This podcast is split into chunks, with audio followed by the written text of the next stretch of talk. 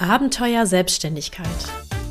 Dein Podcast für fantastische Websites, die nicht nur gut aussehen, sondern dir helfen, dein Business auf smarte Weise voranzubringen. Herzlich willkommen zu einer neuen Podcast-Folge. Heute möchte ich dir erzählen, welche Fehler ich zu Anfang mit meiner Website gemacht habe und ich möchte dir das so ein bisschen mit auf den Weg geben, damit du diese Fehler eben nicht auch machen musst, sondern da so ein bisschen von mir lernen kannst und diese Fehler vermeiden kannst. Ich habe mir hier mal so die fünf größten Fehler aufgeschrieben und erkläre das jetzt mal. Und zwar zum einen immer, warum ich denke, dass das ein Fehler war und zweitens auch, was ich heute anders machen würde.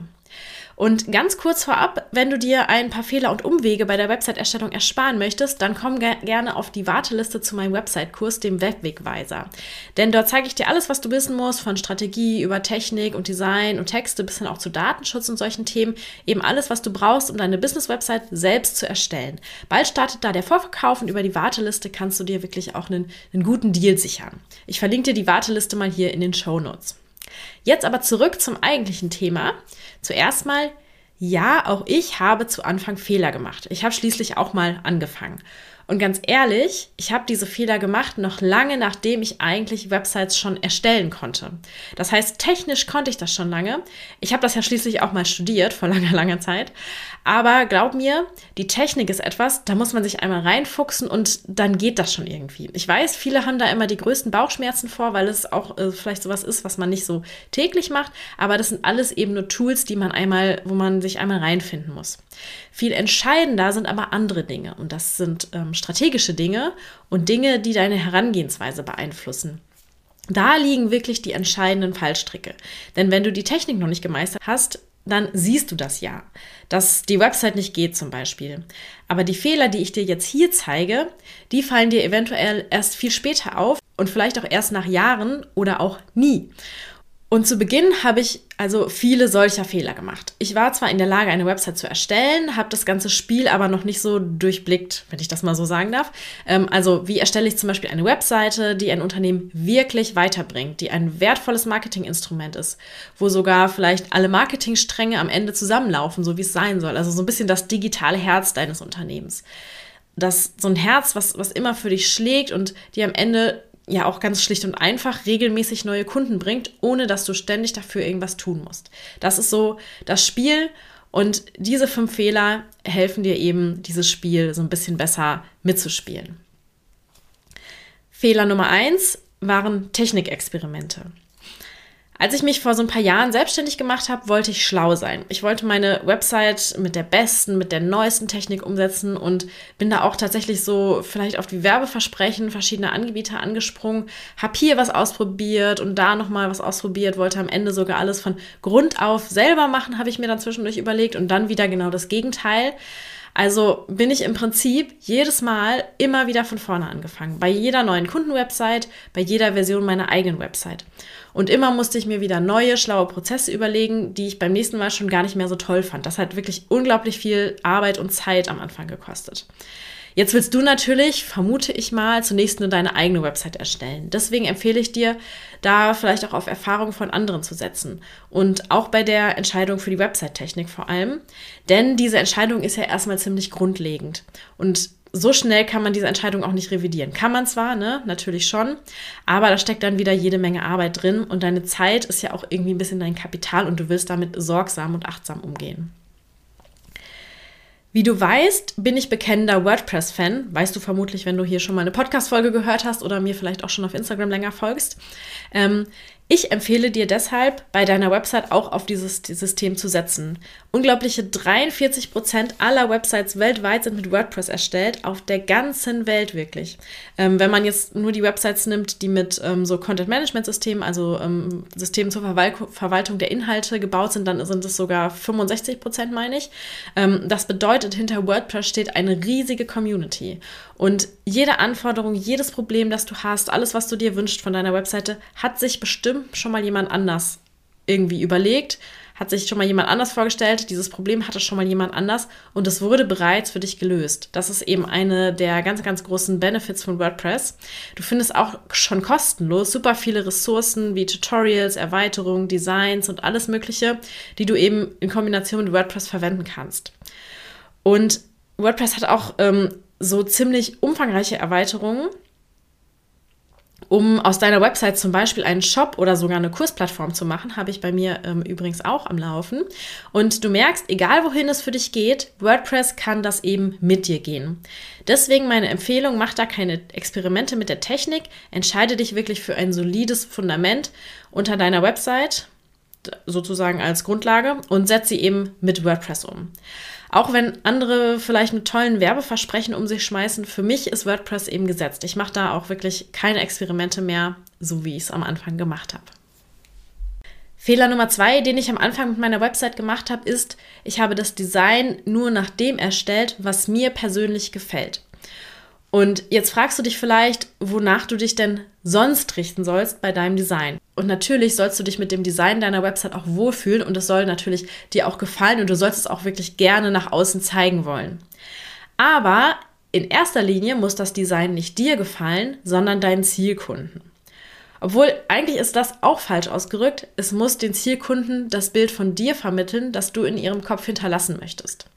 Also bist du zum Beispiel Hochzeitsfotografin, dann möchtest du wahrscheinlich, dass deine kreativen und hochwertigen Bilder im Kopf bleiben.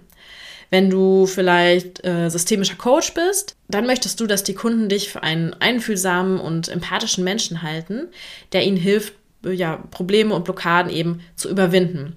Oder vielleicht arbeitest du auch als, sagen wir, virtuelle Assistentin und bietest so Buchhaltung und Backoffice an. Dann möchtest du vielleicht, dass die Kunden dich für zuverlässig halten, aber vielleicht nicht so, äh, so trocken und so mit Fachchinesisch, wie das viele andere in der Branche machen, sondern eben ein bisschen persönlicher. Also da kannst du wirklich ähm, mal überlegen, welches Bild möchtest du bei deinen Zielkunden im Kopf ähm, ja, auslösen. Und ich denke, du merkst, worauf ich hinaus will. Das alles sind nämlich eben Dinge, die dein Design widerspiegeln sollte, die dein Design ja transportieren sollte. Deswegen solltest du unbedingt deine Zielkunden und ihre Wünsche kennen, bevor du loslegst. Ich habe das bei der ersten Version meiner Webseite nicht so sehr gemacht, beziehungsweise wusste ich auch irgendwie noch gar nicht so richtig, wer meine Zielkunden denn überhaupt sein sollen. Und das hat es mir wirklich unglaublich schwer gemacht, mein Design zu erstellen und auch dabei zu bleiben. Ich habe mein Design mittlerweile tatsächlich mehrmals angepasst und mittlerweile habe ich ein Design, das das Thema Webdesign ja eben nicht so technisch und clean präsentiert, wie das halt viele Agenturen machen, ähm, sondern kreativer, menschlicher, nahbarer. Und das ist eben auch genau das, was die Kunden anspricht, mit denen ich zusammenarbeiten möchte. Ich bekomme da oft das Feedback, dass bei mir alles so ja, locker wirkt und man bei, sich bei mir auch traut, ähm, ja, vermeintlich doofe Fragen zu stellen, sage ich jetzt mal. Und da gehört natürlich auch noch mehr dazu als das Design, aber das Design hat eben auch einen Anteil daran, wie man sich hier fühlt. Nämlich nicht als technisch unbegabt und deswegen vielleicht unfähig, eine Website zu erstellen, wie man es sonst ähm, immer hat, weil du hast damit ja einfach nicht so viel am Hut, ne? Das, das hast du natürlich nicht und dein Job ist ja auch eigentlich ein ganz anderer. Und wenn du das in dieser Art und Weise schaffst, deinen Zielkunden so weit zu verstehen, dass du weißt, wie er sich bei dir gut aufgehoben fühlt, ist es für dich wirklich viel einfacher, das in ein Design zu übersetzen. Und das muss dann auch gar kein Hexenwerk sein. Das geht dann sozusagen fast automatisch, ja, keine Ahnung, vom Kopf in den Finger, in die Maus auf die Website oder äh, wie man es sagen möchte. Ähm, das ist eben das, was du erstmal verstehen musst, um dann ein Design für deine Website zu erstellen, das auch wirklich für deine Kunden ist. Und übrigens, ähm, kleine Anmerkung zwischendurch, falls dir dieser Podcast gefällt und dir weiterhilft, ähm, nimm dir bitte kurz fünf Sekunden Zeit und gib mir eine 5-Sterne-Bewertung auf deiner Podcast-Plattform. Das hilft mir total, noch mehr Selbstständige mit meinen Website-Tipps zu erreichen. Und wenn du jemanden kennst, für den diese Folge interessant sein könnte, dann freue ich mich natürlich, wenn du sie auch ähm, teilst über den Teilen-Button. So, kommen wir zu Fehler Nummer drei. Ich habe meine Website wirklich lange auch vernachlässigt. Gibt es da nicht auch irgendwie so ein, so ein, Sprichwort in die Richtung, der Schuster hat die schlechtesten Schuhe oder Leisten oder so ähnlich? Jedenfalls war das bei mir sehr, sehr, sehr viel zu lange genauso. Meine Website war so ein bisschen wie ein Friedhof. Nur das Allernötigste auf die Schnelle zusammengezimmert und dann erstmal um alles andere gekümmert, aber nicht mehr um die eigene Website. Und klar, zum Start kommen auch super viele Aufgaben auf dich zu und du brauchst auch nicht als aller, allerersten Step eine super schicke, ausgeklügelte Website. Vielleicht mache ich da auch noch mal eine Folge zu, zu welchem Zeitpunkt sich dann eine Website lohnt und so weiter. Aber für jetzt merke dir, du solltest deine Website nicht dauerhaft vernachlässigen. Denn die Arbeit, die du in eine Website steckst, ist eine super Investition in die Zukunft deines Unternehmens. Und ist es klar, eine Website ist nicht was, was du heute erstellst und morgen, ab morgen kriegst du jeden Tag zehn Anfragen oder so. Das ist natürlich nicht so. Das ist, das ist eher was längerfristiges. Und dafür gehört das auch komplett dir. Du musst nicht ständig neuen Content produzieren und der Content ist auch wirklich unter deiner Hoheit. Einmal erstellst du die Website, dann passt du sie an, wo sich Dinge dann noch geändert haben im Nachhinein. Du fügst Neues hinzu, wo du was Neues brauchst und das war's dann. Ansonsten arbeitet die Website eben ganz unabhängig einfach für dich. Zeigt deine Angebote, überzeugt neue Kunden, bringt dir Anfragen und ähm, kann auch tatsächlich mit der Zeit immer mehr übernehmen. Also zum Beispiel kannst du damit mit der Zeit automatisiert verkaufen oder Termine vergeben zum Beispiel. Das, das macht dann deine Website für dich, ohne dass du da ständig noch irgendwie per E-Mail Termine ausmachen musst oder so. Und wenn du deine Website aber vernachlässigst und sie nur so vor sich hin vegetiert, dann kann sich daraus natürlich auch nichts entwickeln. Und da kommen wir auch schon direkt zum nächsten Fehler, Fehler Nummer vier. Ich habe meiner Website nicht genug zugetraut. Zu Anfang habe ich meine Website so ein bisschen, ja, so nur als Visitenkarte gesehen. Und ich habe gedacht, wenn jemand hört, dass ich Webseiten mache und sich dafür interessiert, muss da eben was online sein. Ich habe es aber wirklich mehr so als eine Art Visitenkarte gesehen, auf der die allernötigsten Informationen sichtbar sind, eben so Kontaktdaten und sowas äh, und dass ich Webseiten mache. Ähm, aber das war es dann auch so ziemlich. Und ich habe meiner eigenen Website nicht zugetraut, mehr zu können. Klingt doof, ist aber so. Ich dachte irgendwie immer, das können nur so die Großen, also so äh, viele Aufrufe, automatisch Kundenanfragen generieren, gute Platzierung in den Suchergebnissen bei Google und so weiter. Das schaffe ich mit meiner kleinen Website gar nicht, habe ich gedacht. Und heute weiß ich aber, das stimmt nicht. Denn auch eine kleine Website kann viel mehr. Klar ist natürlich, zum Beispiel Amazon oder so, die großen Player haben viel, viel mehr Aufrufe als du, werden sie immer haben. Aber die brauchen auch viel mehr Auf Aufrufe. Bei denen kommt es wirklich auf die Masse an. Bei dir kommt es aber darauf an, genau die Menschen, die deine Kunden sein wollen oder sein sollen, auf deine Website zu bringen und ihnen dort ein gutes Erlebnis zu bieten, deine Arbeit gut zu präsentieren. Und dann wirst du sehen, mit der Zeit wird deine Website so eine richtig gut geölte Maschine, die dir regelmäßig Anfragen von den richtigen Kunden bringt. Okay, das heißt, der Website mehr zutrauen. Kommen wir nun zum fünften und letzten Fehler. Das ist Fehler Nummer fünf. Die Texte auf meiner Website waren nicht gut. Ich habe mir am Anfang die Website gebaut, ein Design erstellt, hatten wir ja gerade schon, was da schief lief. Und dann mussten halt noch irgendwie so Texte auf meine Website. Und Texte schreiben, das war tatsächlich echt nie so meins. Ähm, mit, ja, so ein bisschen mit dem Anspruch einer Gedichtsanalyse aus dem Deutschunterricht wollte ich halt Webdesign verkaufen und hatte dabei immer im Hinterkopf, wer das dann potenziell vielleicht alles noch so lesen könnte. Und natürlich ist dabei nichts Gutes rausgekommen. Ich habe das auch immer wirklich total unterschätzt, glaube ich was Texte für eine Wirkung haben. Und ich vergleiche das jetzt mal so ein bisschen mit einem, ja, mit einem Café.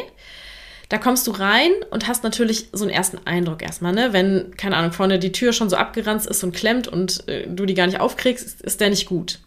Gehst du aber trotzdem rein, siehst du noch so Dinge wie Deko, Einrichtung, Personal und so weiter.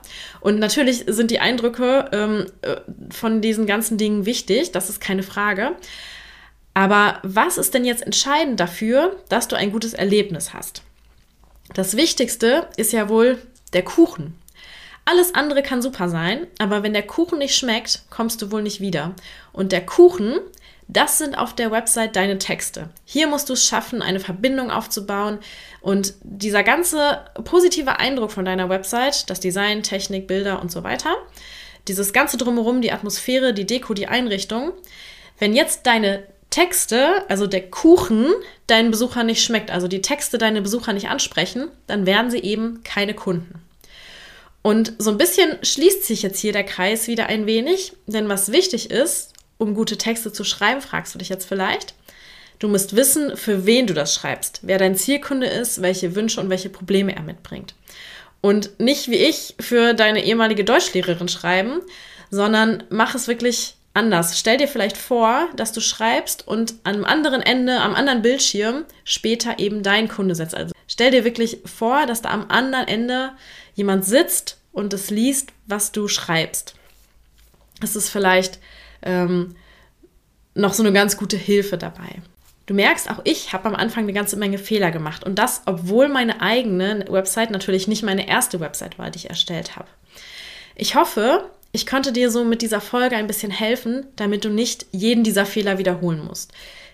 Eine Anmerkung immer noch zum Schluss, das ist mir persönlich wichtig. Bitte lass dich jetzt aber von der Angst vor Fehlern nicht davon abhalten, überhaupt loszulegen. Denn Fehler werden sowieso passieren ähm, und sie sind auch kein Weltuntergang. Selbst wenn du tausend Fehler machst, hast du am Ende immer noch mehr geschafft, als wenn du vor lauter Bedenken jetzt gar nicht angefangen hättest. Also lass dich von mir nochmal ermutigen, starte durch mit deiner eigenen Website. Und hier nochmal der Hinweis, wenn du dir ein paar Fehler und Umwege ersparen möchtest, komm gerne auf die Warteliste zu meinem Website-Kurs, dem Webwegweiser. Dort zeige ich dir von Strategie, Design, Technik und Texten über Datenschutz, ähm, alles eben, was du über eine Website wissen musst, wenn du sie dir selber erstellen möchtest.